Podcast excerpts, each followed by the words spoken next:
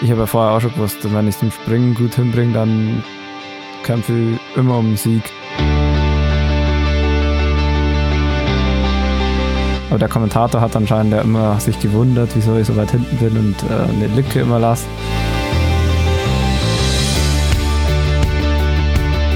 Das bisschen, das bisschen Salat umrühren, das habe ich gerade noch hingebracht, aber, aber mehr musste ich auch nicht machen. Und dass ich mich deswegen in der Küche gut mache, okay, das ist natürlich eine Aussage.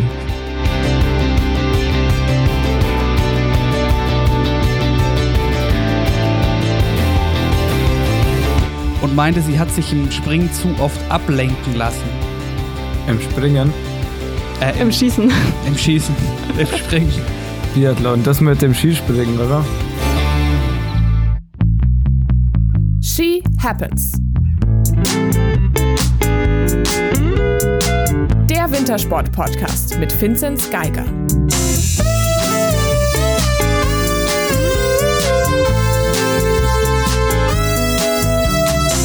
Hallo da draußen, die letzte She Happens Folge vor Weihnachten steht an.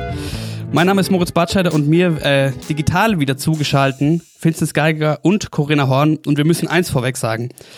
Wir wussten, dass dieser Tag kommen würde, oder ich wusste, dass dieser Tag kommen würde, dass es so früh in unserer jungen Podcast-Geschichte passiert, ist dann doch sehr cool. Ähm, viele wissen wahrscheinlich direkt, auf was ich anspiele, aber trotzdem will ich mal casually in die Runde fragen. Wie war euer Wochenende? War okay. Also mein Wochenende war ich ganz gut. Besser geht's nicht. Besser geht's nicht. Bei dir war es auch ganz okay, Finzi, oder? Ja. Kann, kann mich kein, kein bisschen beschweren. Ganz passabel, denke ich.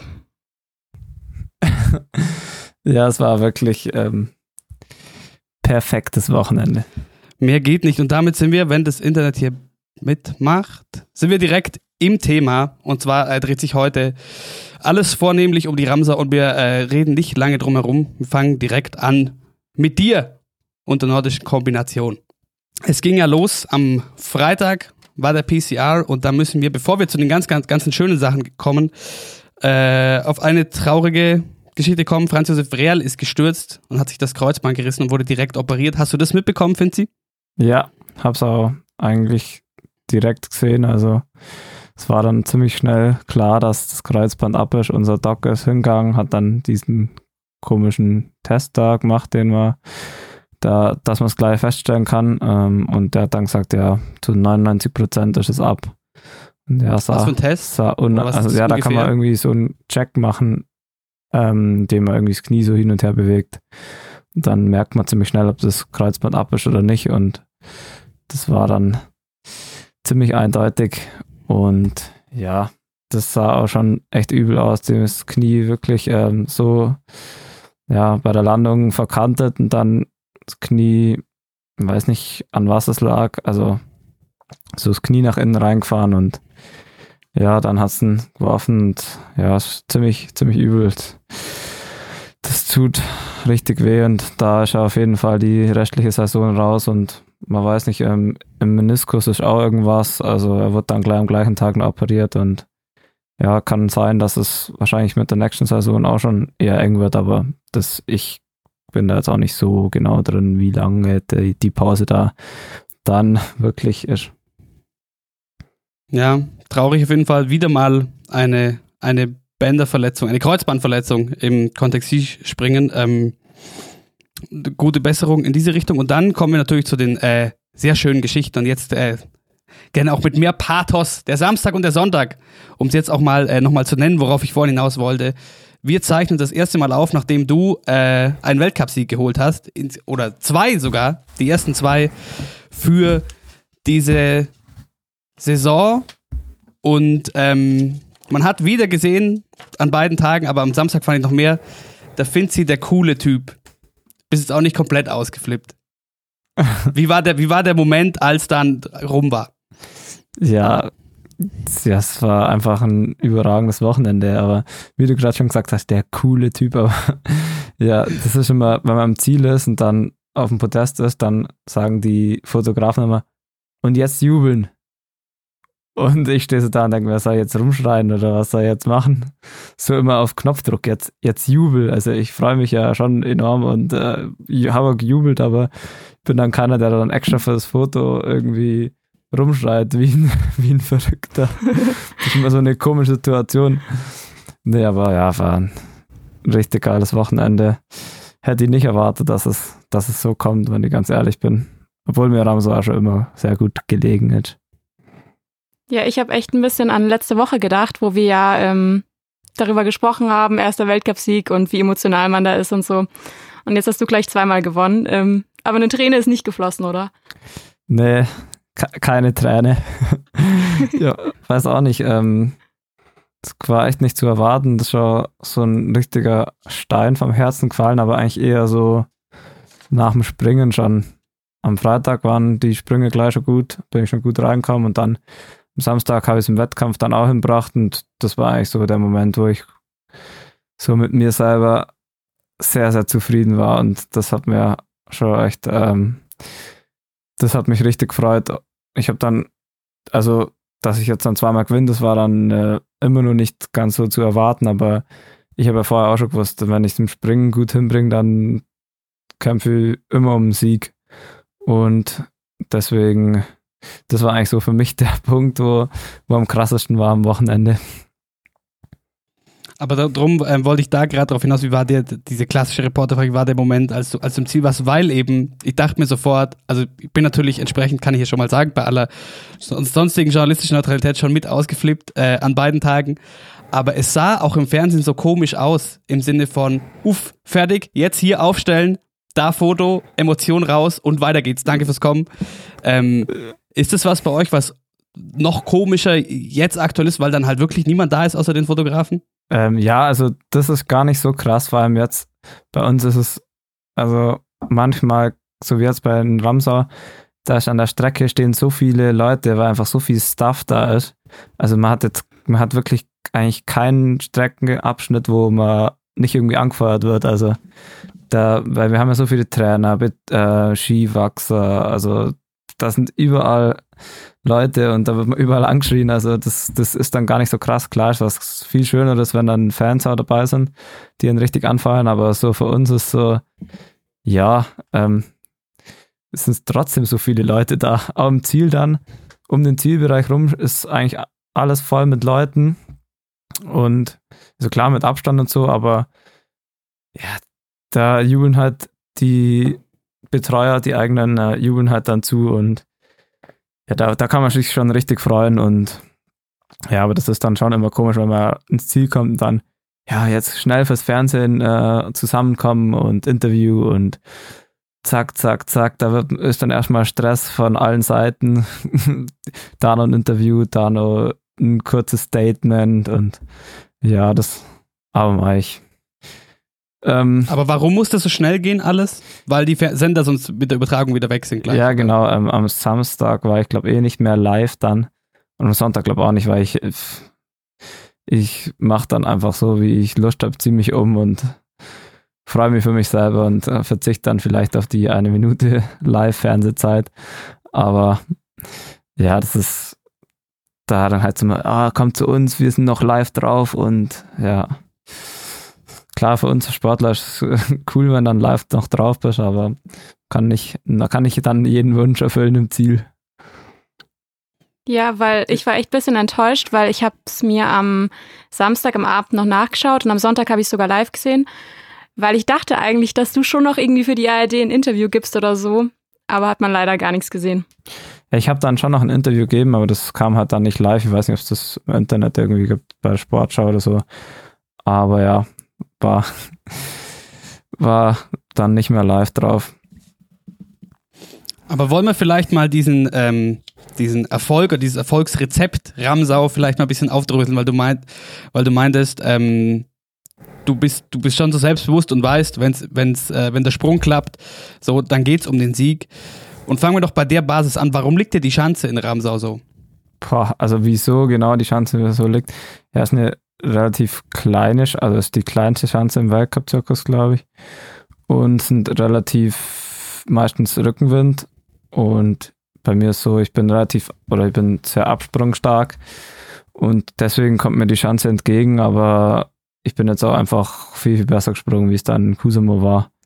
Und ja, also ich, es war ja mein erstes Podest, war ja auch in Ramsau vor vier Jahren und ja, da bin ich auch schon richtig gut gesprungen. Und Aber was war jetzt besser als in Kusamo an deinem Sprung? Ähm, ja, in Kusamo war so das Problem, dass ich mein, mit der Anfahrtshocke ein bisschen Probleme hatte, habe immer einen Schwerpunkt verloren bis zum Absprungtisch und den habe ich jetzt einfach gut gehalten und dann habe ich mir einfach viel leichter getan. Dann ist es einfach leichter von der Hand gegangen. Aber hast du dann im Training nochmal gezielt was verändert? Ähm, ja, also ich denke schon, also ich habe mich einfach genau auf das konzentriert, auf die Hocke und wir haben ja letzte Woche nochmal in Oberstoff trainiert und da ist dann einfach, bin ich einfach gleich gut reinkommen und habe da einfach mir eine Basis wieder geholt, äh, eine gute und habe da einige gute Sprünge gemacht und dann kann man ganz anders äh, eben an so einen Wettkampf rangehen, wie ein Kusamus jetzt war. Und dementsprechend, der Sprung saß, der Abstand war nicht so groß. Am Samstag waren es 25 Sekunden. Ähm, und worauf ich aber mal hinaus will, weil jetzt haben wir, weil in der, in der Vorschau haben wir da schon mal drüber gesprochen, aber jetzt haben wir natürlich auch die Zeit dafür, ähm, weil ein Zitat vor allem durch die Medien gesaust ist danach ähm, von äh, Hermann Weinbuch. Der Finzi ist ein Zocker. ähm, äh, und dem will ich insofern nachgehen, als dass wir jetzt noch mal den Raum haben, um wirklich, weil es nach wie vor was, das kann niemand nachvollziehen, der da nicht dabei ist, aktiv, was passiert zwischen diesem guten Sprung und es piepst und du gehst auf die Läube. Jetzt hat jetzt hat wieder jetzt jetzt hat gerade mein Internet hat gerade gespackt, aber ich habe glaube nur den Hauptteil der Frage verstanden. ähm, ja, das mit dem Zocker, das ist äh, das hat er glaube gesagt, weil viele Leute es einfach nicht verstanden haben oder vor allem ich glaube also ich habe es ja, ich habe selber noch nicht angeschaut, ähm, aber der Kommentator hat anscheinend ja immer sich gewundert, wieso ich so weit hinten bin und äh, eine Lücke immer lasse.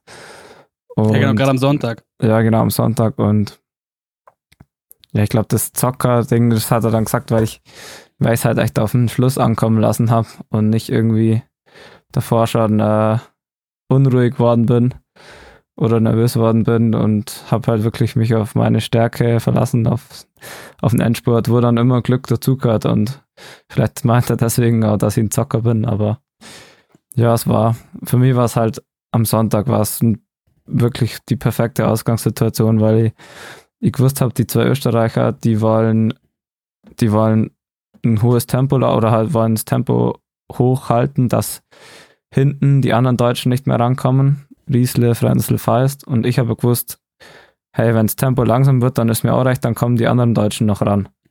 Dann kann man vielleicht mit denen zusammen was machen. Deswegen habe ich gewusst, okay, ich lasse einfach die anderen machen und versuche so gut wie es geht, meine Körner zum Sparen.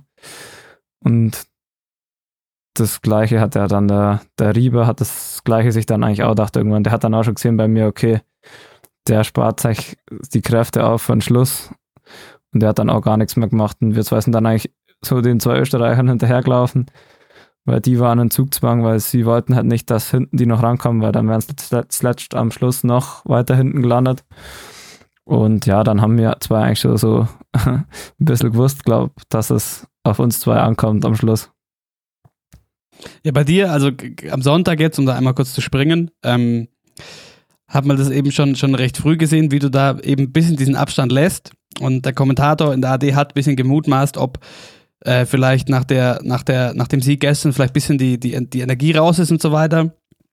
Ähm, und man kann sich auch schon denken, gut, der, der spart halt und beim, beim, beim Rieber hat man das wirklich sehr, sehr schön, wie sagt man denn, sehr, sehr bildlich mitbekommen. Der guckt einmal so um, nach hinten und man, man sieht es wirklich, wie es so kurz rattert, so, aha, okay, raus, lass die mal vorlaufen. Das war sehr schön zu sehen, wo ich ab, wo ich aber eigentlich hinauf, äh, darauf hinaus wollte, ist die, der Teil der Frage ging wahrscheinlich unterwegs im Internet gerade, dass wir jetzt doch mal die Zeit haben, darüber zu sprechen, was passiert denn zwischen Springen und Laufen. Gerade wenn du in so einer, wenn du nach dem Springen merkst, boah, die Situation taugt mir.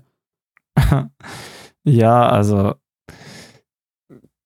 es kommt immer darauf an, wie viel Zeit man hat. Ähm, in dem Fall war es am Samstag, war eine Stunde weniger Zeit wie am Sonntag, aber wir ja, sind dann ins Hotel gefahren, dann zieht man sich um, dann isst man eine Kleinigkeit. Dann habe ich mich ins Bett gelegt, kleines Mittagsschläfle gemacht, Skifahren geschaut.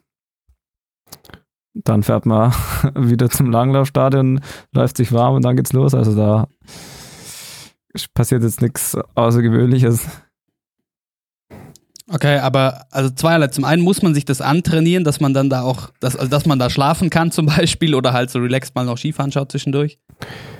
Ja, also man ist dann schon, man ist dann schon nervös, klar. Ähm, vor allem, wenn man weiß, es, es geht, es kann um Sieg gehen und ja, aber irgendwie sind es dann doch die Situationen, die dann schon auch cool sind und ihren Reiz haben, auch wenn es dann manchmal ein bisschen unangenehm ist, wenn man dann ein bisschen nervös wird, aber ich kann da eigentlich meistens ähm, dann kurz, Viertelstunde, 20 Minuten schlafe ich dann meistens nur. Das geht eigentlich immer ganz gut. Ich kann eigentlich, kann eigentlich immer einschlafen.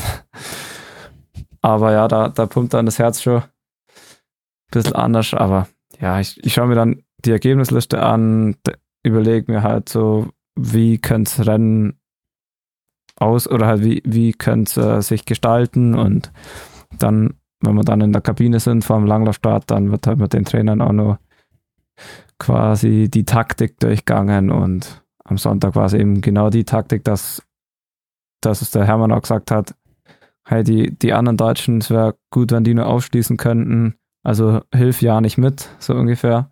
Schau, dass du dir Kräfte sparst und am besten wäre es, wenn die zwei nur aufschließen können. Also Erik und Rio. Und dann hat ja der Rio am Schluss auch aufgeschlossen, auch wenn es ein bisschen später war.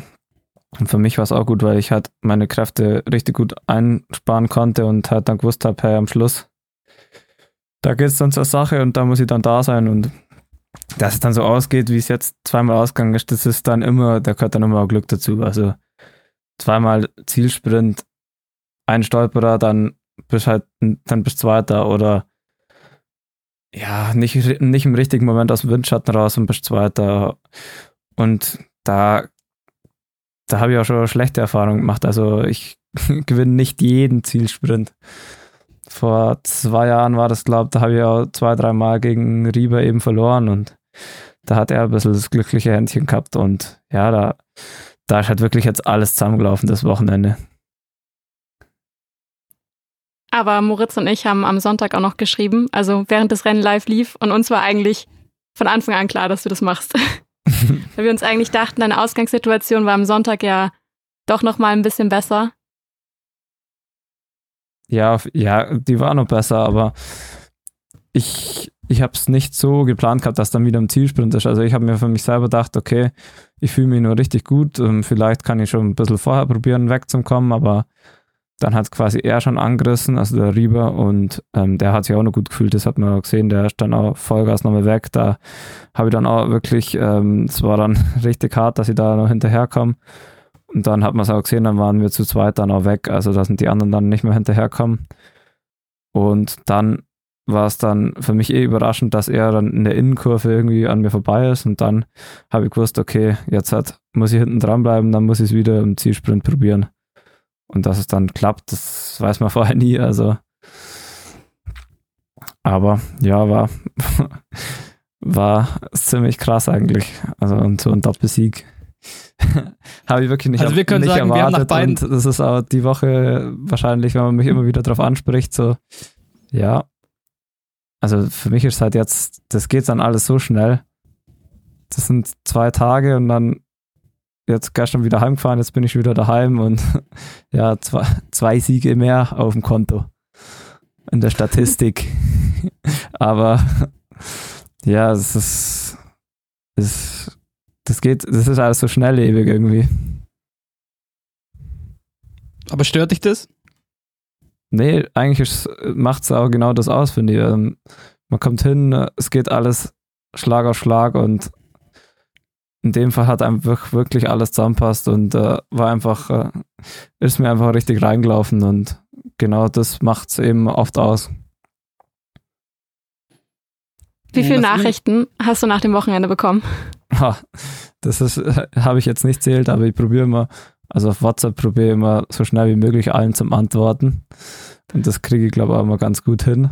wenn man es wenn gleich beantwortet alles, dann, dann geht es relativ schnell, aber also ich weiß nicht, also am Samstag bin ich halt, man kommt ans Ziel, dann nehme ich ja nicht gleich das Handy, also läuft man sich noch kurz aus und dann danach, so in der Kabine, schaut man dann halt aufs Handy und dann steht da irgendwie bei WhatsApp unten dran äh, 68 neue Nachrichten oder was, also vor allem in den, in den Gruppen so von meinen Kumpels und so, da, die schreiben dann untereinander nur, dann eskaliert es da immer schon richtig.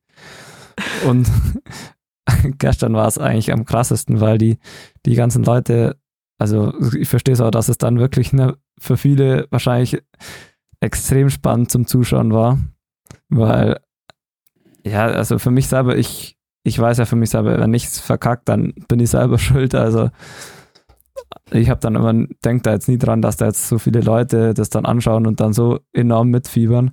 Aber wie viele mir geschrieben haben, sie waren schweißgebadet vor dem Fernseher oder sie sind vor dem Fernseher gestanden, haben geschrien und haben sich gedacht, ach, musst du das so spannend machen?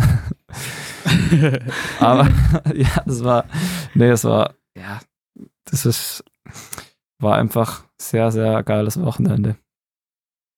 Ja, guck, ich weiß nicht, wie es bei dir war, aber ich bin schon auch gestanden gestern. Das war wirklich, also jetzt auch, ähm, auch jetzt unabhängig davon, ob man, ob man Fan von dir ist oder nicht, aber das war halt wirklich ein unfassbar spannendes Rennen. Das war wirklich Action pur und ähm, das war auch, also muss ich ganz ehrlich sagen, auch unabhängig von dir, ähm, natürlich durch dich umso mehr, aber war der erste, der erste Moment in der Saison bisher, wo ich mir dachte, geil, das ist, das ist wieder diese Energie, die Wintersport äh, mir nach Hause bringen kann ins Wohnzimmer, wenn ich schon nicht hin kann. Ja. Ähm, ja, das, das, das finde ich auch, genau das ist halt der Reiz der Kombination. In Ramsau ist halt immer extrem, weil die, die Abstände sind sehr klein. Das ist so ein enges Rennen. Sieht man ja dann zweimal Zielsprint und die ersten 30 in einer Minute oder was. Und ja, das ist einfach wirklich, das ist dann so genial zum Anschauen, aber so spannend, weil du, es kann einfach alles passieren und es ist alles so eng und es wird dann wirklich ganz am Schluss erst entschieden. Und du siehst halt einfach, der, was erstes ins Ziel kommt, es hat halt gewonnen. Das ist, das ist eben das.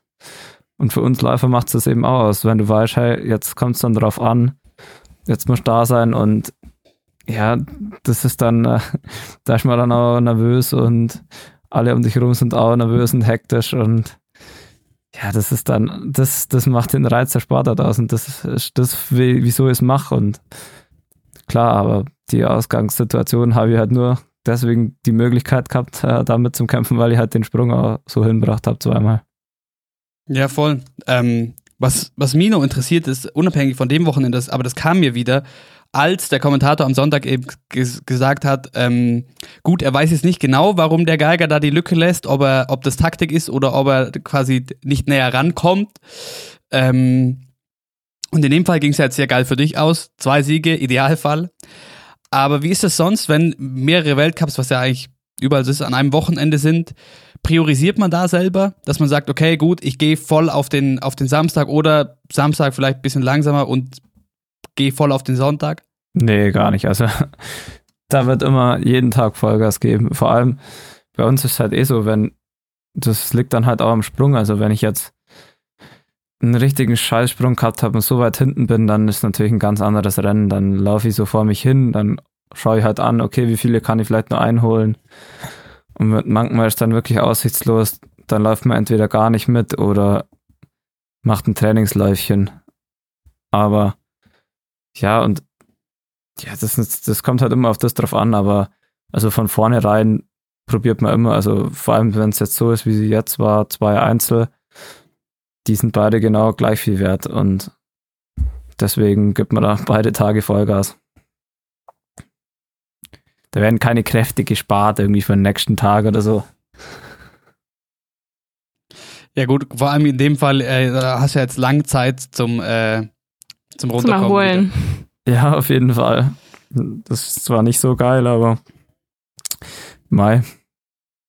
Ist halt aber das so. ist tatsächlich, das ist tatsächlich auch ein Punkt, ähm, wo ich mir dachte, ist diese Pause, weil ich dachte mir schon, dass du sagst, das ist scheiße, dass jetzt wieder wie lange? Vier Wochen? Vier, Pause vier Wochen, ja, in vier Wochen ist der nächste Weltcup. ähm, dass man halt wieder so rauskommt, gerade nachdem man so ein Erfolgserlebnis hatte. Und ähm, ich saß halt aber auch in der Pressekonferenz äh, der Skispringer vor der Fischanzentournee.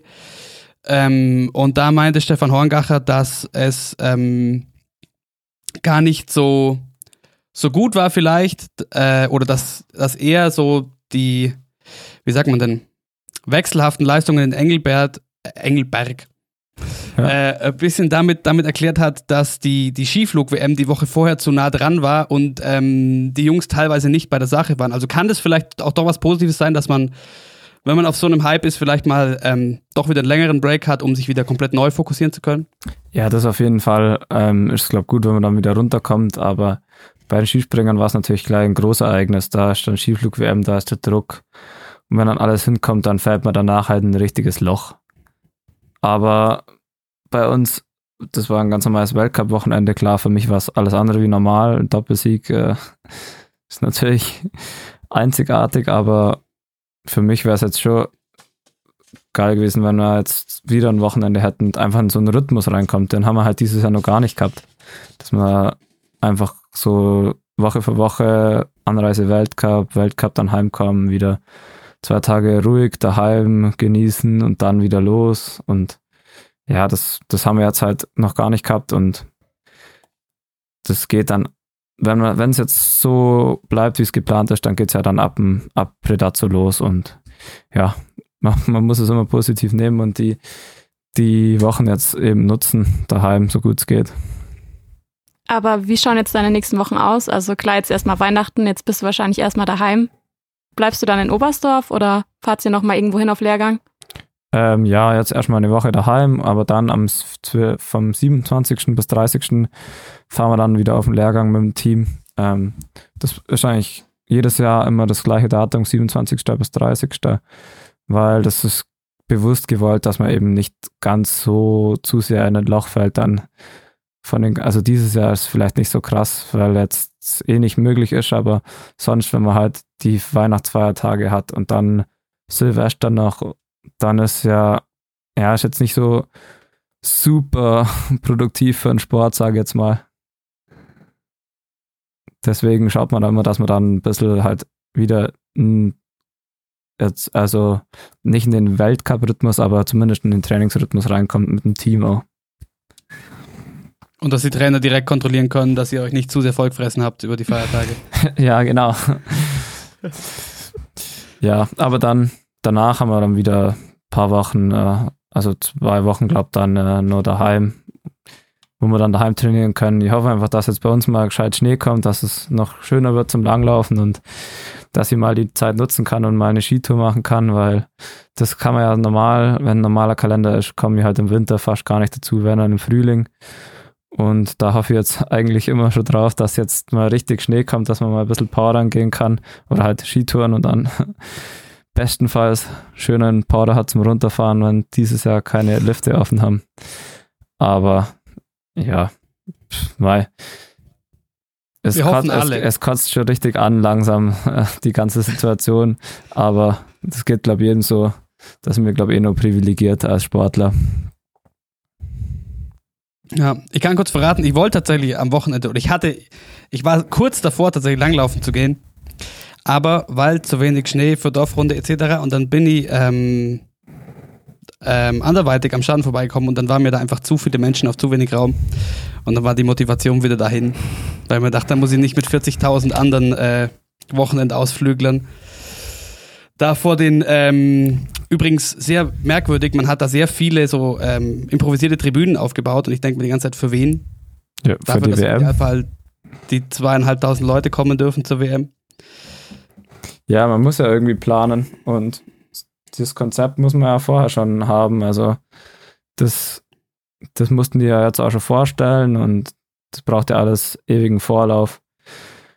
Also das Konzept, wie sie Ja. haben, ist, glaube ich, schon perfekt für die WM, aber das wird man, ob es dann wirklich so stattfinden kann, ist eh unwahrscheinlich, aber die, die da Ja, arbeiten, machen sich ja auch Gedanken, die müssen ja für dieses Jahr auch beschissen. Klar. Ähm, und ich glaube, für die Leute, die die Tribünen aufgebaut haben, wenn dann doch keiner kommen darf, ist es noch unangenehmer, wenn sie die dann umsonst aufgebaut haben. Und wir hoffen es natürlich nicht.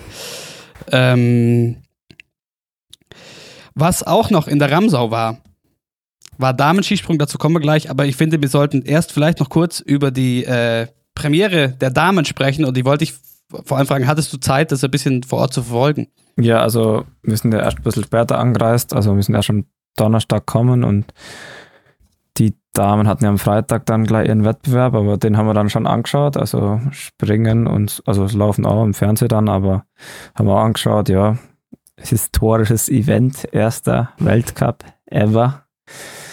Ähm, ja, ich, für mich war es so, wie ich es mir vorgestellt habe. Also, ich sag mal, die, die Öffentlichkeit hat wahrscheinlich hat sich gar nicht vorstellen können, wie das dann jetzt wirklich ausschaut. Aber ja, erzählt ihr mal so aus eurer Sicht, wie hat das auf euch gewirkt? Habt ihr ein bisschen was gesehen, auch Bilder oder, oder nur gelesen? Also ich habe mir die, also ich habe es mir größtenteils angeschaut, gucke, was es bei dir ist. Nee, ich habe eine Zusammenfassung gesehen. Also ich habe ehrlich gesagt nicht so viel mitbekommen. Okay. Ähm, ja, also mein Eindruck war, also prinzipiell fand ich sehr cool, dass das stattfindet und ähm, beim Springen dachte ich mir, und das habe jetzt auch wieder aus so einer, aus so einer Line-Position raus, da kannst du mir vielleicht weiterhelfen, Finzi, dass bei ganz vielen die Landung ganz komisch aussah. Ja, das war aber an, an dem Tag, ähm, das war bei den Skispringerinnen auch, der, der, die, der Auslauf war sehr, sehr hart präpariert. Das war eher an dem gleichen Tag, wie der Real dann auch noch gestürzt ist. Ähm, da ist es dann nicht so einfach zum Landen, das war sehr glatt. Aber ja, ähm, aber erzähl mal genau deine Laienperspektive. Das ist ja das, was mich jetzt ja, meine, interessiert. Okay, meine Laienperspektive in, in dem Falle war eben, äh, eben das, dass das Springen ein bisschen ähm, dass die Landungen da ein bisschen komisch aussehen, aber dann haben wir dafür eure Erklärung und dann, ähm, ja, ich war eigentlich mehr am Laufen interessiert, weil ähm, so aus meiner Perspektive Damen-Skisprung hat man schon auch gesehen, das funktioniert auch. Ähm, und, dann, und dann war ich sehr gespannt, nachdem der, ähm, der Bundestrainer Klaus Edelmann gesagt hat, er glaubt schon, dass die Top 15 beieinander sind und ähm, ums Podest laufen quasi und dachte mir, okay, da bin ich halt gespannt, so, weil wir es oft schon vom, zum Thema oder vom Thema Leistungsdichte hatten. Und es war halt leider überhaupt nicht so. Ja. Also es war ziemlich schnell klar, dass es ein Trio gibt, das da vorne wegläuft und dass es eine gibt, nämlich Tara Garothy Motes aus den USA, die einfach läuferisch besser ist als alle anderen und die ist dann davon gelaufen und dadurch war halt, so cool ich es fand und so sehr ich das ähm, jetzt ganz persönliche Perspektive das supporte, dass das äh, vorangeht, der, der Frauensport in der Kombination, dass da auch die letzte Männerbastione Wintersport, äh, wie ich gelesen habe, jetzt quasi gefallen ist. Aber das hat natürlich ähm, vom sportlichen Reiz her ähm, ein bisschen verloren, weil man halt doch gesehen hat. Und das ist aber wahrscheinlich auch ganz natürlich für den Anfang, dass die Leistungsdichte halt nicht da ist und dass es halt zwei, drei gibt, die richtig krass sind und der Rest kämpft sich halt hinterher. Aber die Top 3 hatten am Ende halt über eine Minute auf den Rest. Das macht dann halt irgendwann aus Zuschauerperspektive halt ein bisschen zäh und schwierig vielleicht das auch ähm, fernsehtechnisch dann wieder zu vermarkten, um auf das Thema zurückzukommen. Ja, genau. Also du sagst es auch genau, wie es ist und wie ich es sicher auch gesehen habe. Ähm, das sagt sehr, sehr viel aus, dass es ähm, in Ramsau, wo bei uns in einer Minute 30 Leute sind, mindestens, ähm, da sind die ersten drei.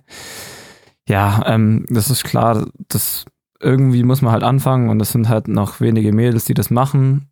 Und die Tara Garasimaux ist halt einfach, keine Ahnung, wie viele Jahre die schon ähm, den Sport ausübt. Äh, die war ja auch schon Biathletin, glaube und Skisprung, Weltcup hat sie auch schon gemacht, aber hat halt immer Laufen trainiert und die ist halt einfach da völlig überlegen.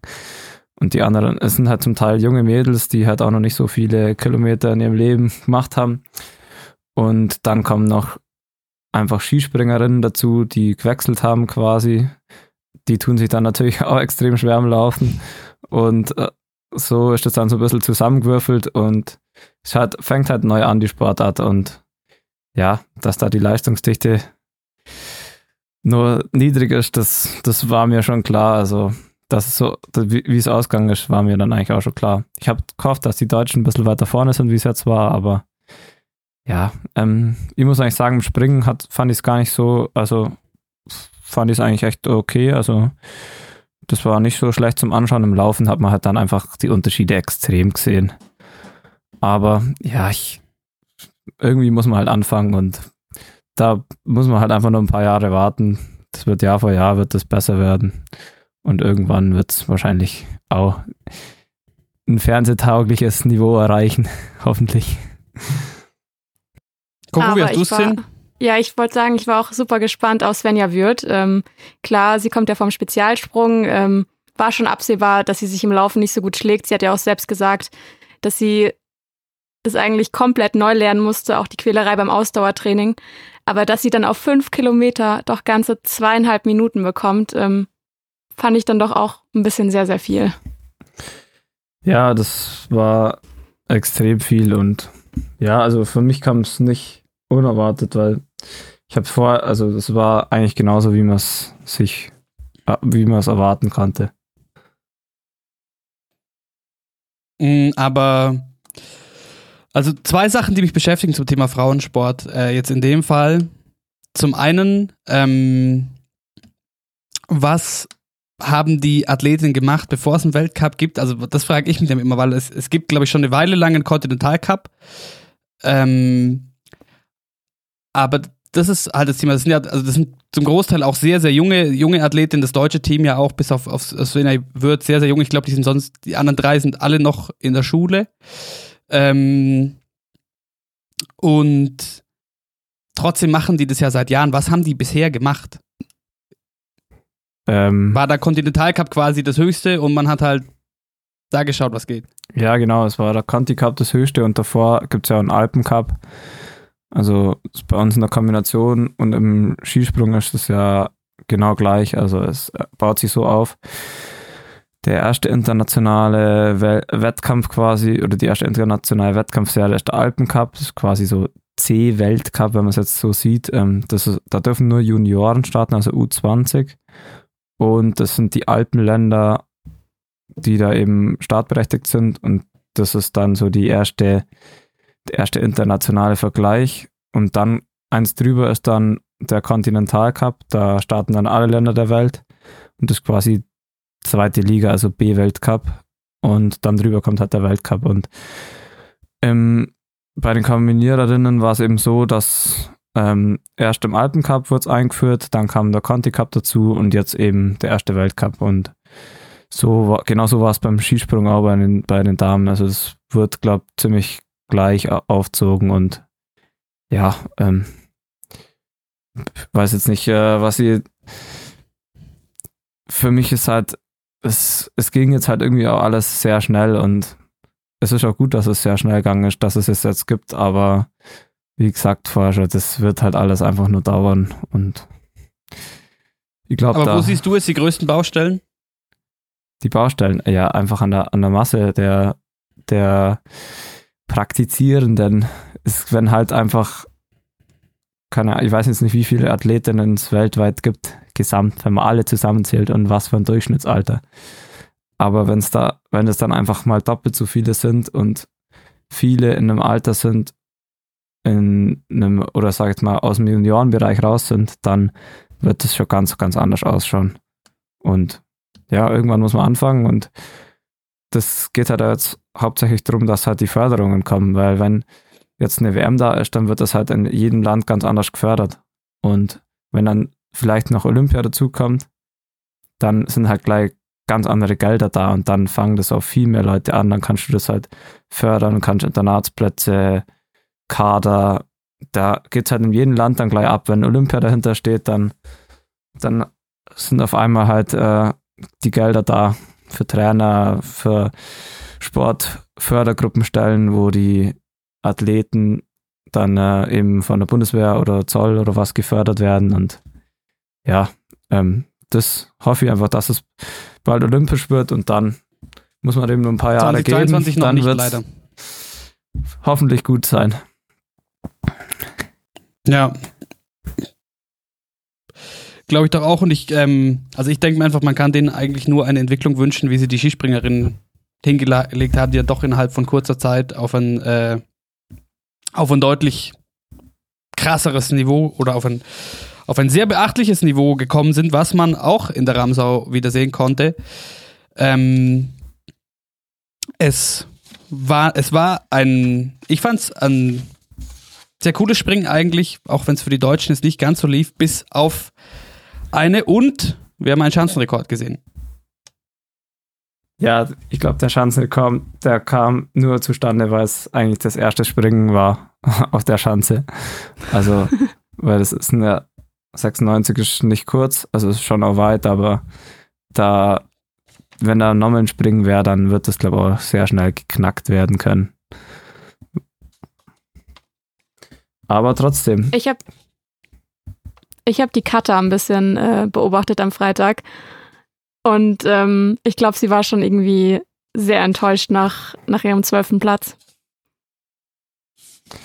Aber ich muss sagen, ja. ich habe mir die Trainingsergebnisse angeschaut und da war sie wirklich, da lief es überhaupt nicht. Und dann hat sie sich eh ziemlich gesteigert mit dem zwölften. Auch wenn es immer noch nicht der Anspruch ist, aber es war dann äh, von dem, ich glaube, im Training war sie nicht mal unter den ersten 30, also das war dann auf jeden Fall eine gute Steigerung, aber ja klar, ähm, sie hat sich was anderes erhofft und ich natürlich auch für sie. Aber generell, also jetzt, wenn man mal von Sarah Takanashi, die dritte wurde, ähm, absieht, haben sich die äh, in Anführungszeichen etablierten äh, etwas schwerer getan, als man es vielleicht vermutet hätte. Also Maren Lündby, siebte, Chiara Hölzl, ähm, zehnte und gewonnen hat. Ähm, und über die haben wir schon in der Vorschau gesprochen, dass man auf die schauen sollte. Äh, das österreichische Megatalent Marita Kramer vor Nika Krisna aus Slowenien, die auch, glaube ich, Jahrgang 2000 ist oder so, also auch recht jung. Ähm, also das hat sich da irgendwie so ein bisschen abgezeichnet, dass die, die etablierten es, dass es nicht für ganz vorne gereicht hat. Ähm, war für Anna Ruprecht war es natürlich ähm, sehr gut, die zurückkam nach äh, mehreren Knieverletzungen. Auch meinte, im Sommer hat sie sich noch äh, sehr, sehr schwer getan, wurde Achte, hatte damit nicht gerechnet. Ähm, ein sehr schönes Comeback. Und Agnes Reisch, ähm, über die die Kata auch gesprochen hat, bei uns vor zwei Wochen, hat ihren ersten Weltcup-Punkt mitnehmen können. Das ist doch was. Aber ich glaube, dass das Ergebnis auch eben zusammenkam, dass die, dass halt eben auch die Marita Kramer und die Nika äh, Krishna eben sehr absprungstark sind und deswegen hat sich das halt, deswegen waren die dann auch so überlegen. Ähm, auf einer größeren Schanze, da wird natürlich eine Lündby auch wieder deutlich ähm, weiter vorne sein. Aber ja, äh, man muss auf jeder Schanze klarkommen und eben der, dem Fall waren sie, war das auch völlig zurecht und hat sich halt dann so ergeben. Aber jetzt ähm, nochmal kurz zur Ramsau allgemein, weil wir jetzt alle, alle Einzelwettbewerbe äh, quasi einmal durch sind. Ähm, wie, hat, wie war das jetzt mit der Bubble? War das jetzt dann mit allen, also die, die Damen, die, die Skispringerin, die Kombiniererin und Kombinierer, war das dann eine Snowflake oder waren es drei separate Snowflakes und ihr durftet euch gegenseitig nicht sehen oder wie lief das? Ähm, das, waren eigentlich drei separate. Also ich hatte gar keinen Kontakt zu den anderen Sportarten. Ähm, ja, ich, ich weiß eigentlich gar nicht, ob es eine war oder ob es drei waren. Also ich kann nur sagen, dass ich keinen Kontakt mit den anderen hatte und ja, es war überall FFP2 Maskenpflicht eigentlich oder nicht Pflicht, aber wir hatten überall eine an und es war eigentlich äh, ganz gut organisiert.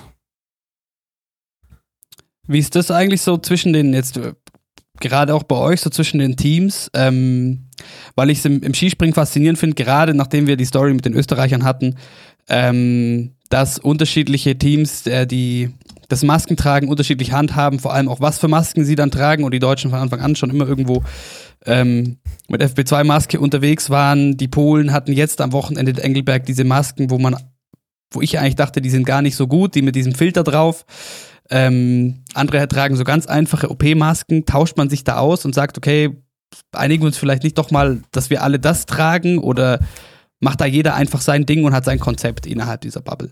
Ähm, ja, bei uns war es auch so, dass die Norweger am Anfang ähm, keine FFP2-Maske anhatten, aber da kam dann gleich auch, auch von unserer deutschen Seite, dass hey, das geht nicht. Ähm, wir müssen schauen, dass unser Sport ähm, so sauber bleibt, wie es geht und das, wir wollen eben da gar nichts eben anbrennen lassen und das haben sie dann auch ziemlich schnell geändert und bei uns ist das schon ähm, sehr vorsichtig, wird sehr vorsichtig damit umgegangen, aber das regelt dann jedes Land dann ein bisschen anders, obwohl es dann, äh, also klar, es gibt schon Regeln von der FISA, aber gewisse Sachen sind halt dann bei jedem Land ein bisschen anders. Zum Thema, äh, der Sport soll so sauber bleiben, wie es geht. Da gab es noch ein Thema, da haben wir nach Ruka gar nicht drüber gesprochen. Und ich wollte fragen, ob es noch eins, äh, ob es jetzt noch eins war. Und zwar die Finnen und die norwegischen Anzüge bei euch. Ähm, vielleicht kurz die Hintergrundinfo, alle, die es äh, nicht mitbekommen haben, da gab es rund um das Ruka-Wochenende ähm, ein bisschen Zoff, weil die Finnen, korrigiere mich, wenn ich jetzt irgendwas Falsches sage, aber die Finnen waren äh, unzufrieden mit der Messmethode über die, die Abstände, die der Anzug zur, zur Haut haben darf, im Schritt, weil sie gesagt haben, ähm, die die Leute, die das messen, dürfen nicht, also die, die, die Athleten tragen Unterhosen, wenn das gemessen wird. Und nur ein Arzt darf quasi auch, sagen wir mal, an die Unterhose fassen. Und die hatten die Theorie, dass die Leute da, also vor allem die Norweger, ähm, ich sag mal, ihren Intimbereich aufstocken äh, mit Sachen wie Socken und so weiter und dadurch größere Anzüge genehmigt kriegen. Und dann gab es aber von allen möglichen Seiten, auch von den, von den, von den Deutschen, ähm, äh, ein recht großes Kontra. Wie hast du das mitbekommen? Ähm, bei mir war es, ja, ähm, ich weiß eigentlich gar nicht, was die Finnen da so richtig damit erreichen wollten. Die haben sich da, glaube ich, einfach ins eigene Fleisch geschnitten, weil sie irgendwas behauptet haben, dass eben, wie du gesagt hast, in die Unterhose was reingestopft wurde von den Sei Norwegern und so. Aber also das mir hat das wird von der FIS gemessen und äh, also ich glaube, der sieht das schon ziemlich schnell, ob da jetzt was drin ist in der Unterhose oder nicht. Und äh, wenn sie sich da blöd angestellt haben bei der Messung, die Finnen, dann sind sie selber schuld. Also ich glaube, die haben dann irgendwie selber irgendwas gesagt, dass sie da irgendwas, dass sie selber was reintan haben und jetzt gibt es auch ein Verfahren gegen die finnischen Kombinierer. Ähm, ich glaube, die kriegen da, ich weiß nicht, was jetzt passiert, aber auf jeden Fall haben sie, glaube ich, selber zugeben, dass sie beschissen haben, aber ach, ich weiß eigentlich auch nicht. Das war einfach von der eine Trainer von den Finnen, das ist so ein bisschen ein Unruhestifter. Der ist, glaube ich, einfach nicht zufrieden damit, dass äh, in, Thema, im Bereich Kukonen. der Anzüge, äh, ja, eher der Falco Kriesmeier, ähm, dass sie im Bereich der Anzüge, da hinken sie einfach ein bisschen hinterher der internationalen Konkurrenz und da müssen sie halt sich ein bisschen ins Zeug legen und nicht versuchen, irgendwelche Leute anzuschwärzen. Ja, ich habe mir vor allem die Frage gestellt und vielleicht hast du da eine Antwort drauf, wie, also das ist schon mal eine Erklärung, aber wie kommt man da drauf während des ersten Weltcups der Saison? Also auf die Story, hey, äh, die Norweger stopfen sich Socken in die Unterhose quasi, jetzt überspitzt gesagt. ja, ich glaube, das war einfach, in Kusamo war einfach klar zum Sehen, die Finnen sind extrem weit weg im Springen und dann haben sie halt einfach, der Chrismeier hat dann einfach ähm, das dann auf die Anzüge so ein bisschen geschoben und wollte einfach ein bisschen Unruhe stiften. Das hat er schon öfters gemacht, ist nicht mit solchen Aussagen, aber ich weiß eigentlich gar nicht, was er damit erreichen wollte. Sie wollen irgendwie, dass es die Messungen transparenter werden, aber also mehr kann ich jetzt dazu auch nicht sagen ich glaube, die haben da einfach, die haben sich auf jeden Fall selber damit am meisten geschadet. Also ich glaube, dass die Norweger nicht deswegen äh, irgendwie bestraft werden, weil man kann ihnen nichts nachweisen, dass sie was falsch gemacht haben. In Rieber hat man einmal disqualifiziert, da hat der Anzug nicht passt, deswegen ja. Eben, das war auch so ein, so ein, Gegenargument, was ich, was ich recht offensichtlich fand. So. Es, also das System scheint noch zu funktionieren und man kommt doch den Leuten drauf, wenn was nicht passt. Ja. Ja, da wird eben alles ausgereizt und gefeilt an den Anzügen, wie man da, wie man die Anzüge noch besser machen kann und da hinken die Finnen einfach hinterher und deswegen haben sie da einfach, glaube eine andere haben sie einfach aus Frust vielleicht irgendwie die Norweger beschuldigt, aber ich weiß nicht, wie es da jetzt weiter vorgegangen wurde. Irgendwelche Sanktionen gibt es auf jeden Fall jetzt gegen die Finnen. Du warst sauber auf jeden Fall bisher. Ich bin so, sauber. Nehmen wir auf jeden Fall an. Saub, sauberer, sauberer als Ulle. Finzi ist sauber. Ich bin ähm, sauber, ja. Nicht versucht, wie ein, wie ein Zwölfjähriger das eigene, das eigene Gemächt äh, zu upgraden. Aber äh, zurück, zurück vom, vom, vom Klamauk. Also, ich wollte es nur mal ansprechen und wollte wissen, ob es da noch irgendwie mehr gibt, weil ich das eben äh, gelesen habe und das, das Thema auch irgendwie war, dass das sehr schnell durch die finnische Presse ging und dann ganz, ganz viele Fotos von ganz vielen Sprunganzügen da aufgetaucht sind und Riesentohu Wabohu. Und dachte mir, vielleicht äh, gab es da eine Weiterentwicklung in dem Thema. Coco, haben wir irgendwas zur Ramsau vergessen? Oder hast du das Gefühl, wir haben äh, Finzis Mega-Wochenende nicht gebührend abgefeiert? Nee, ich habe auch gerade überlegt, aber ich denke, also ich habe nichts mehr. Ja, wir können dir auf jeden Fall nur noch mal von uns zwei gratulieren. Ja. Und wie die Coco vorhin schon gesagt hat, wir waren uns an beiden Tagen nach dem Springen eigentlich schon sehr sicher. das, das ist, ist schön, dass ihr so viel Vertrauen in mich habt. Klar. Ich sag mal, ich sag mal, ich sag mal mehr Vertrauen als, ähm, als auf deine, deine Antwortquote in unserer Gruppe. ist echt so. ähm, aber ähm, dann wollen wir doch. Ja, sorry. Ja, ich wollte noch sagen, ich fand übrigens ähm, die Instagram-Stories von eurem Koch Uli wieder sehr amüsant.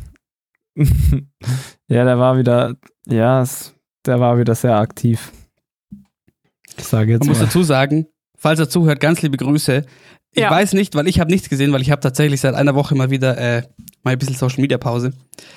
Ähm, weil es ganz gefährlich ist, wenn man sich immer einredet, dass man ja auch beruflich da nachgucken muss, dass man dann umso mehr Zeit da ver ver verblödelt.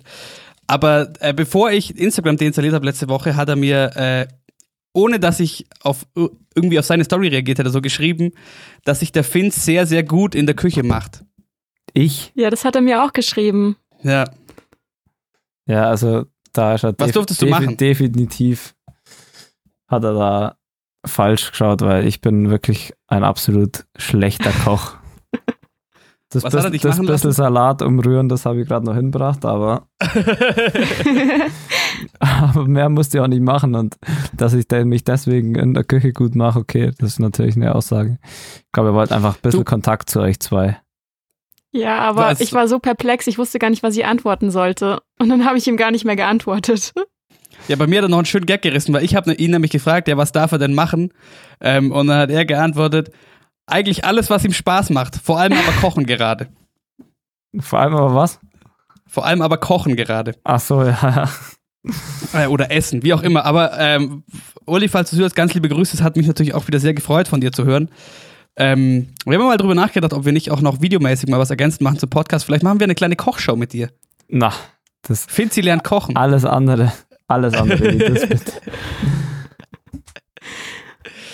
ähm, dann haben wir, dann haben wir den Uli auch wieder untergebracht.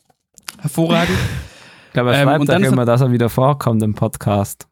er selber einer der größten Fans ist. Das freut uns natürlich sehr. Freut du hast eh, das hat, da haben wir noch gar nicht drüber gesprochen, du hast eh schon äh, bisher sehr lustiges Feedback bekommen. Hat sich der, du hast nämlich äh, in, es kommt jetzt auch wieder ein bisschen spät, aber in Ruka nach dem ersten Tag uns geschrieben, dass du gerade bei der Dopingkontrolle warst und der Kontrolleur dich darauf angesprochen hat. Hat der sich nochmal gemeldet? Nee, der hat sich jetzt nicht mehr gemeldet, aber, aber der war, ähm, der ist Kontrolleur eben, aber nur bei den nordischen Sportarten, glaub.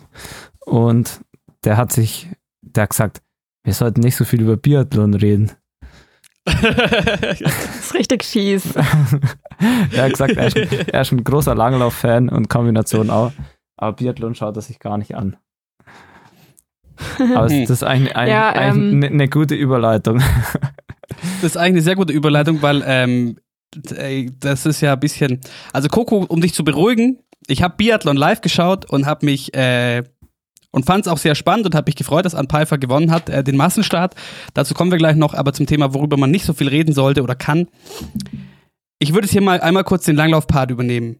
Und ich glaube, ähm, es ist alles zum äh, alles Erwähnenswerte über das Langlaufwochenende gesagt, wenn wir kurz auch nochmal erwähnen, dass Peter Nordhook äh, ins Gefängnis muss. Ja. Ich hab's. Ähm, Oder war sonst noch was, Coco? Im Langlauf? Nee, also ich weiß nicht, Dresden fand ich jetzt nicht so spannend. Wie fandet ihr es? Ja, Coletta Ritzek ist Zehnte geworden, was sehr, sehr gut ist. Aber sonst. Liebe Grüße.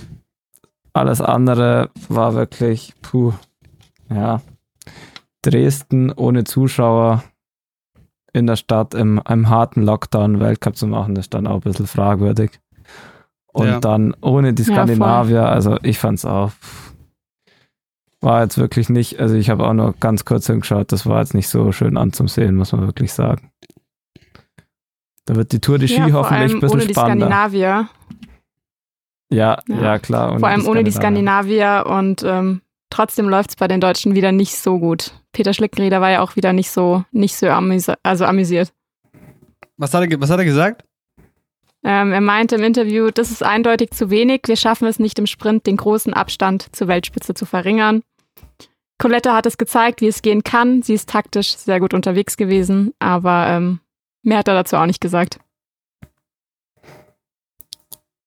Ja, das war auch das Einzige, was ich mir äh, dann eben noch mal kurz angeschaut habe, äh, was, was die Coletta da gemacht hat. Die können wir übrigens äh, mit Sicherheit auch gerne mal einladen. Ich weiß, dass sie ganz gut sprechen kann. Die hat nämlich mit mir zusammen unseren Abiball moderiert.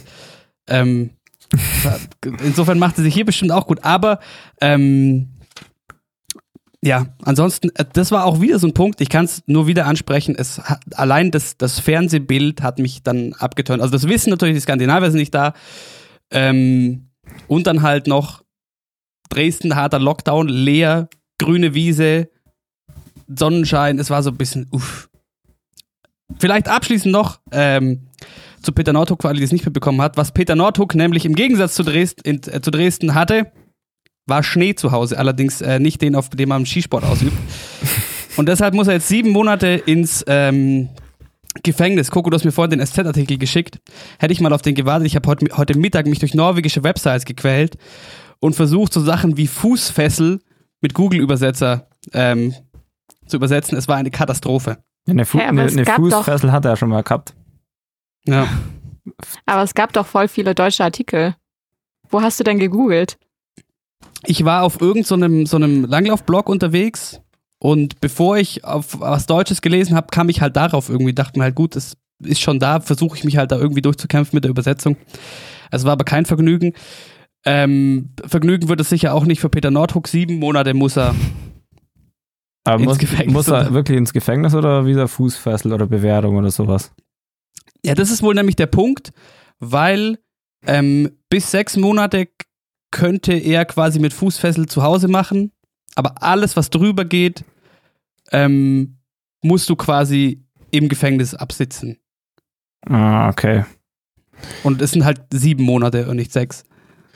Ja, er war ja schon 2015 im, oder 2014 im Sommer, war er schon mal, weil er bis auf ein Auto gefahren ist und dann einen Unfall gebaut hat, einen Unfallfluch, ähm, Fahrerfluchtgang, glaub sogar noch gemacht hat.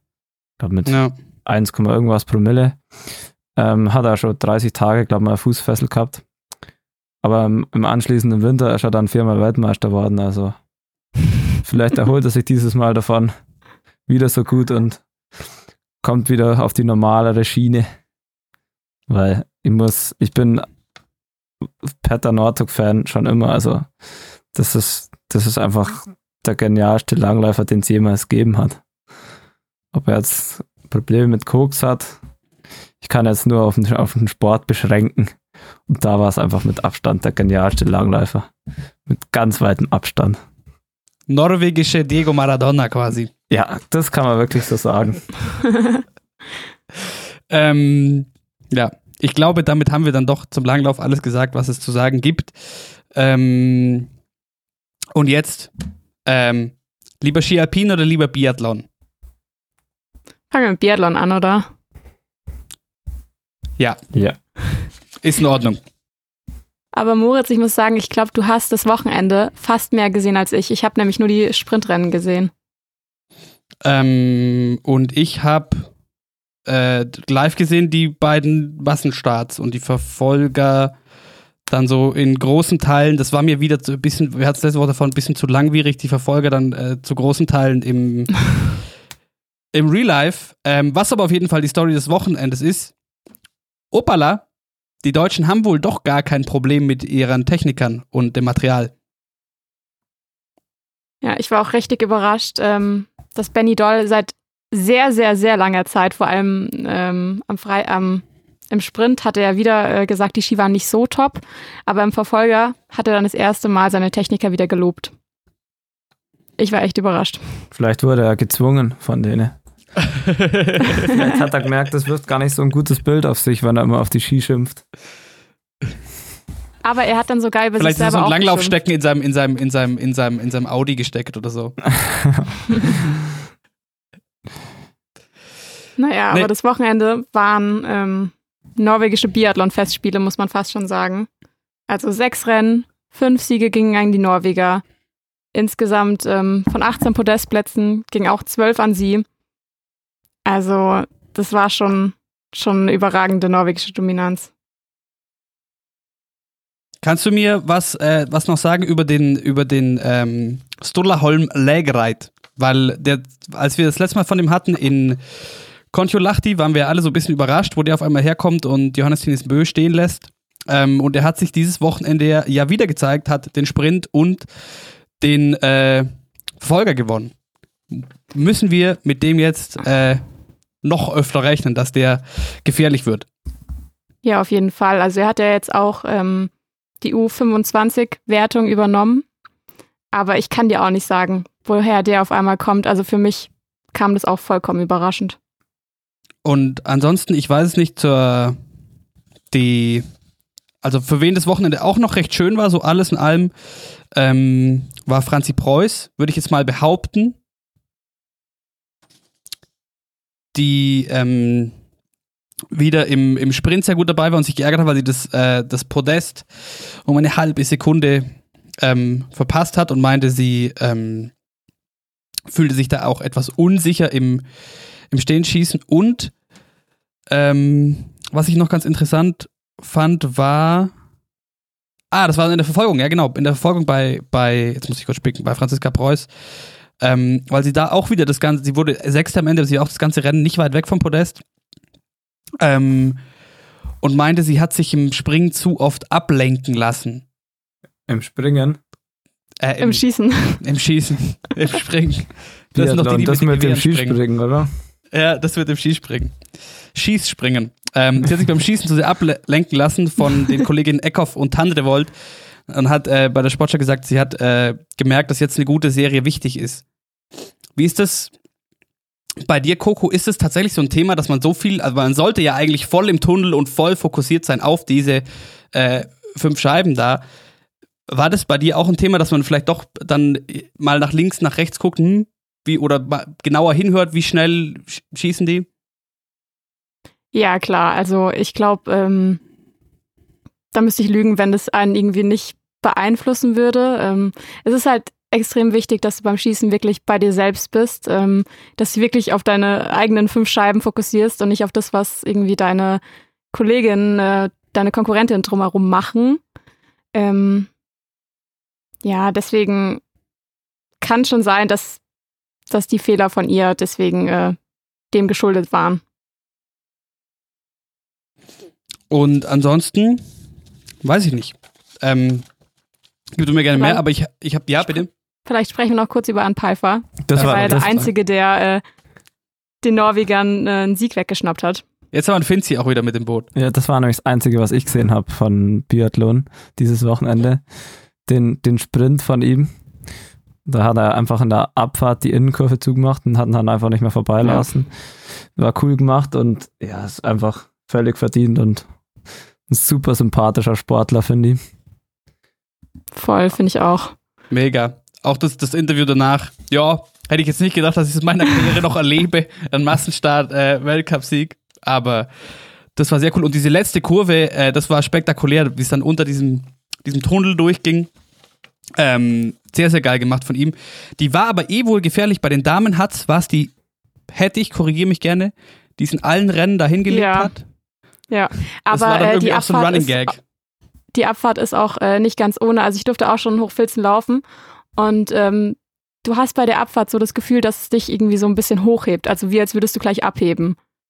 Und äh, wenn da dann irgendwie noch eine Eisplatte drunter ist, dann ist es halt schon ein bisschen tricky. Aber hat an Pfeiffer taktisch echt saustark gemacht.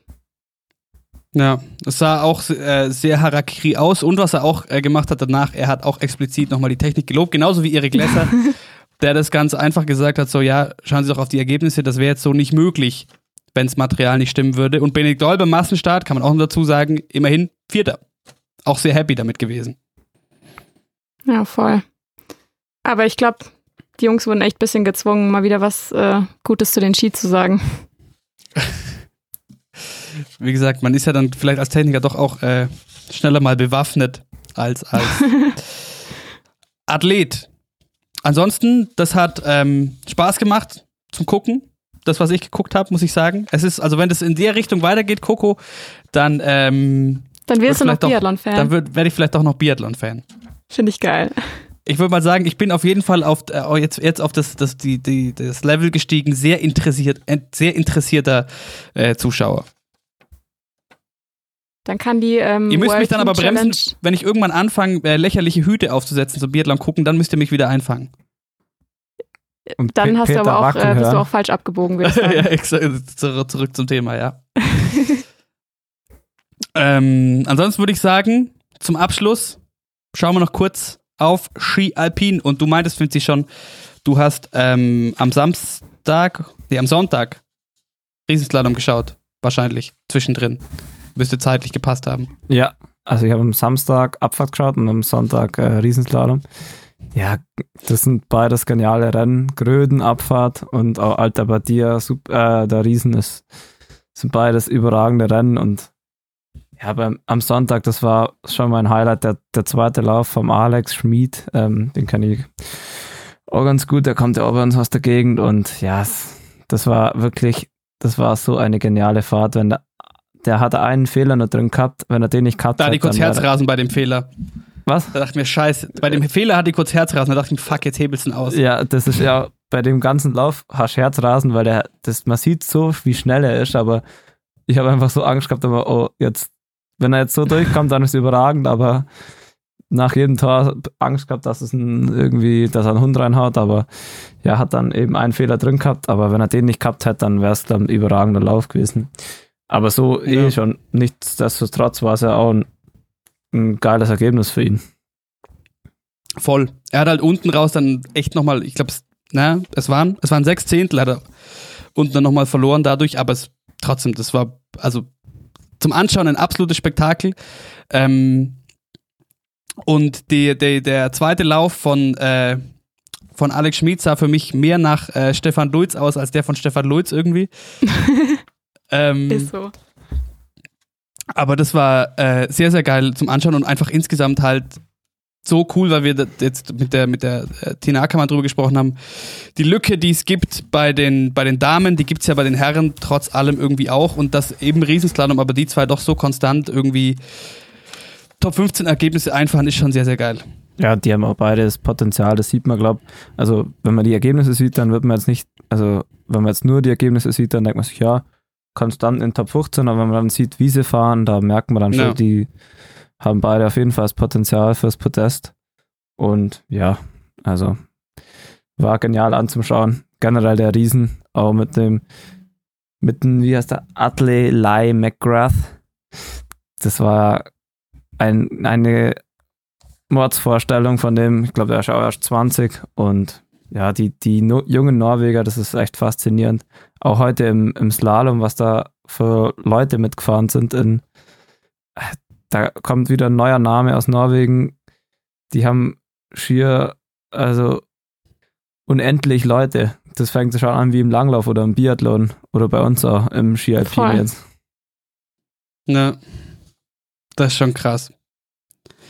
Ähm, aber gehen wir davon ausgehen, vielleicht nochmal, hast du ab Freitag schon gucken können, weil ich würde gerne am Freitag anfangen. Und da hatten wir Super G-Herren und Abfahrt Damen. Ähm, und die Abfahrt Damen, die war wild. Wegen einer Stelle besonders, an der es äh, fünf schwere Stürze gab. Wurde dann für den Samstag entsprechend ähm, gesperrt. Habt ihr die gesehen?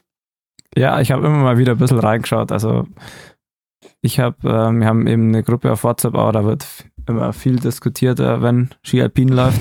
Schickt jeder immer rein, wer, wer er denkt, das gewinnt und dann wird er dann, feiert man sich dann ab, wenn man den richtigen Pick hat. Und eben da ging es dann eben beim, bei den Damen beim, am Freitag, ja, das war, das war ja krank. Also wie es eine nach der anderen da die Kurve nicht erwischt hat.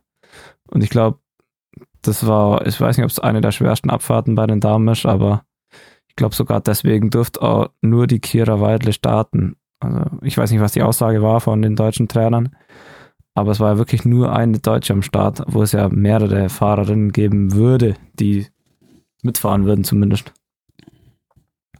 Aber was war das Problem an der Kurve? Also ich habe es nicht gesehen. Kam die da irgendwie mit zu viel Speed oder?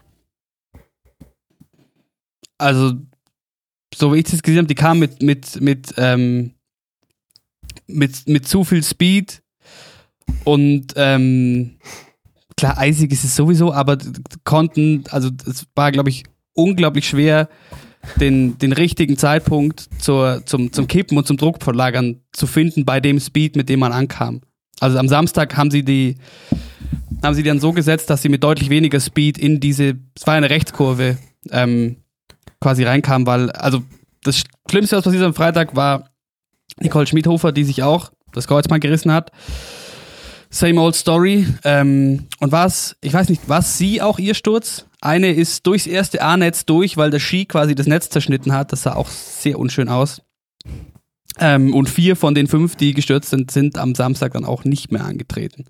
Das ist auch, das ist auch was, ein, ein, so ein, ja, eigentlich äh, nicht witzig, ähm, auf jeden Fall irgendwie fand ich es krass, die, die Schmiedhofer, also die ist, glaube ich, ganz gut mit dem Real befreundet oder weiß nicht, inwiefern die sich äh, oder wieso die sich so gut kennen. Auf jeden Fall kommentieren sie immer gegenseitig auf Instagram die, die Posts und dann reißen sich beide am gleichen Tag das Kreuzband irgendwie. Es war ein bisschen irgendwie, weiß nicht, crazy. Du wärst jetzt auf jeden Fall schon qualifizierter Sport-Boulevardjournalist.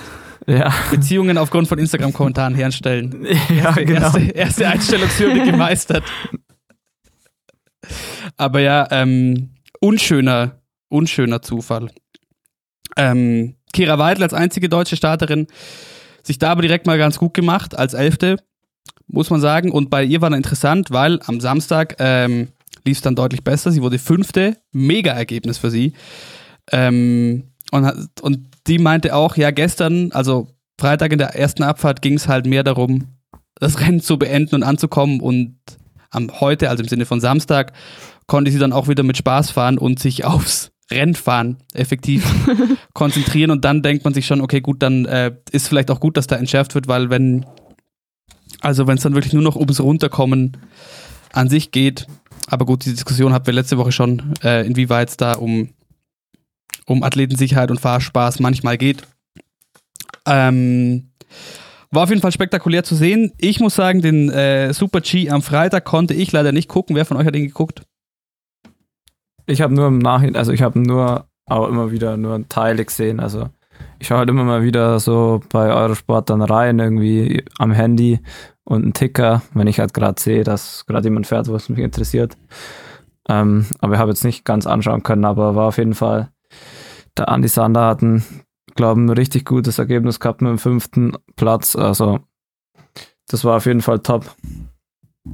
Ich habe auch nur ein bisschen reingeschaut hin und wieder, aber äh, es war ganz lustig. Andi Sander war am Ziel und hat eigentlich erstmal den Kopf geschüttelt, weil er irgendwie nicht ganz zufrieden war mit seiner Fahrt, obwohl die halt eigentlich echt gut war. Ja, bisher Andi Sander eh ähm, top in Form und äh, bester deutscher Speedfahrer bisher diese Saison.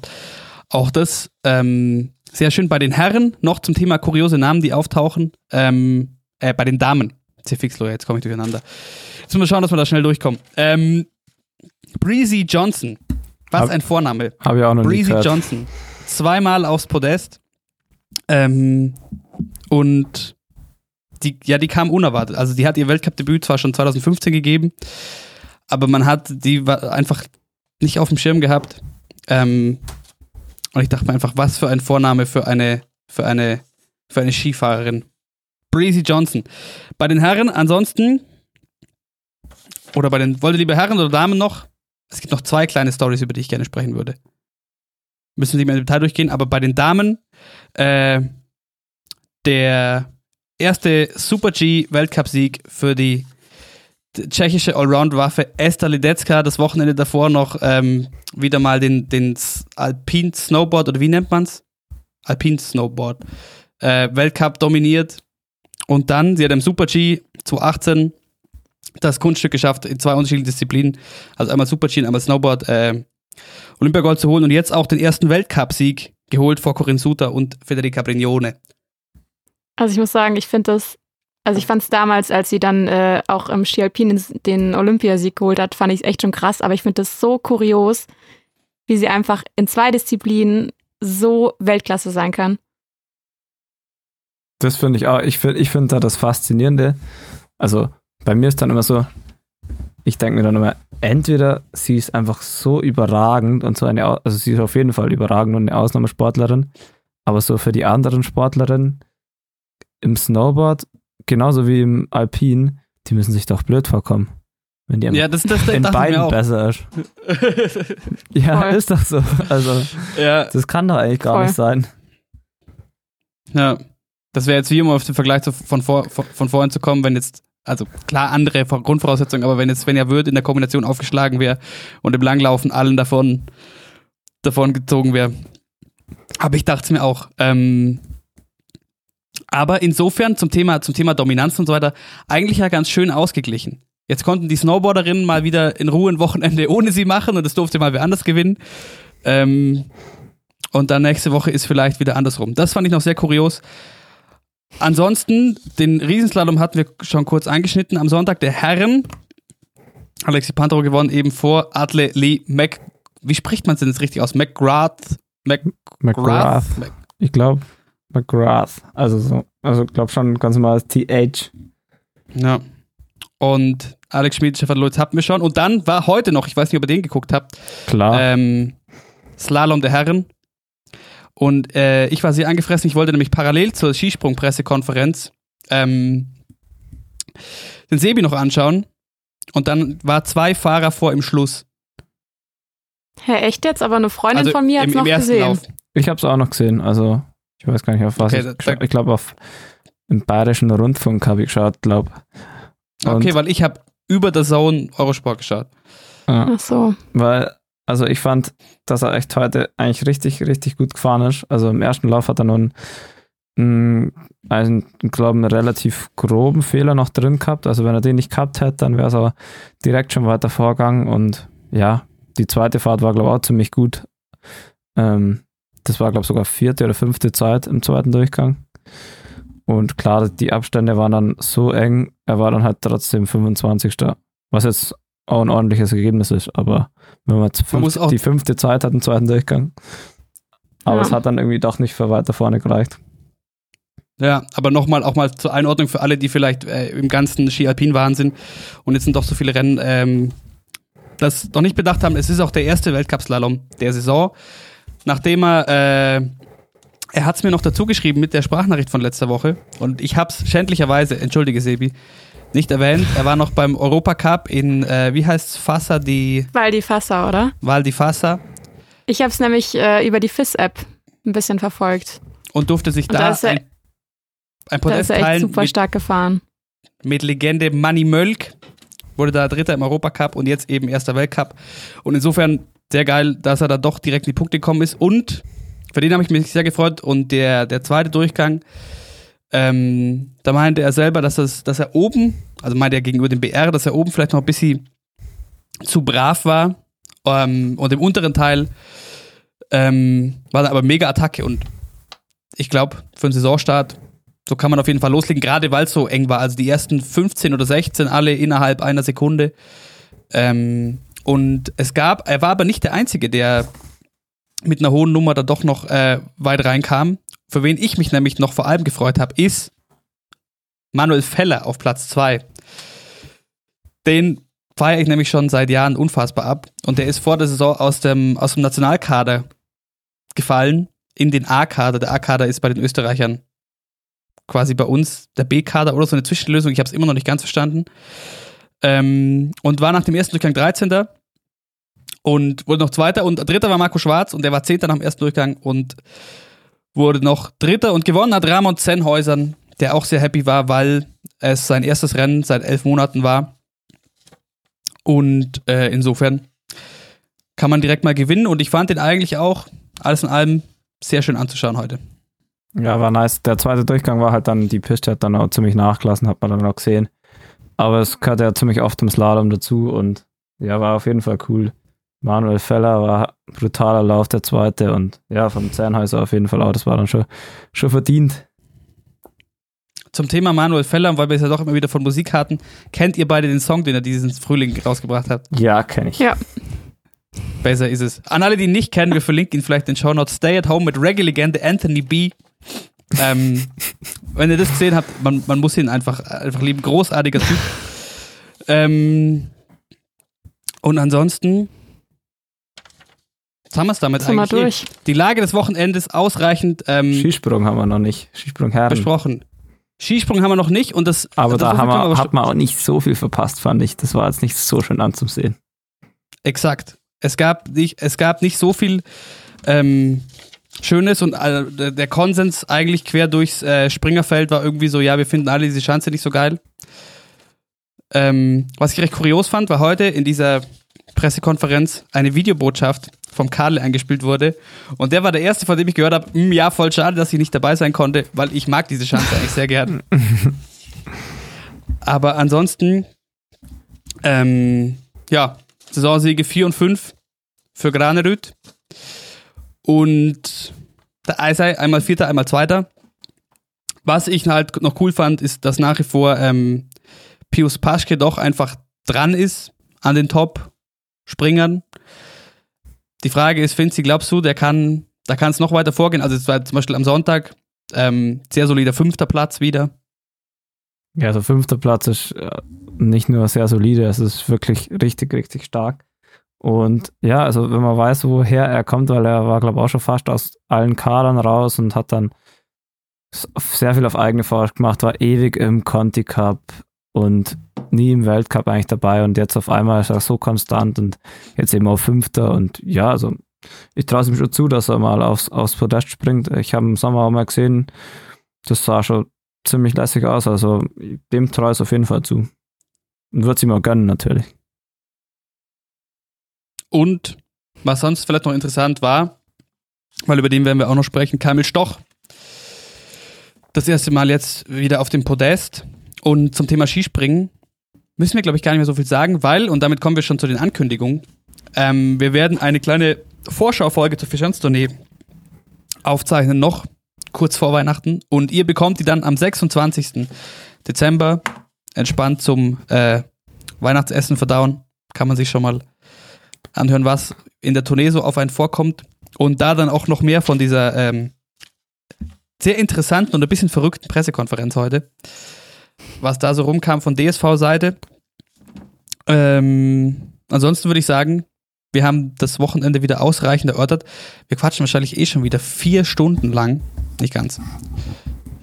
Ähm, wollte nur noch mal sagen, eigentlich hätte ich dir jetzt gerne Bier anboten, Finzi, aber das geht schlecht.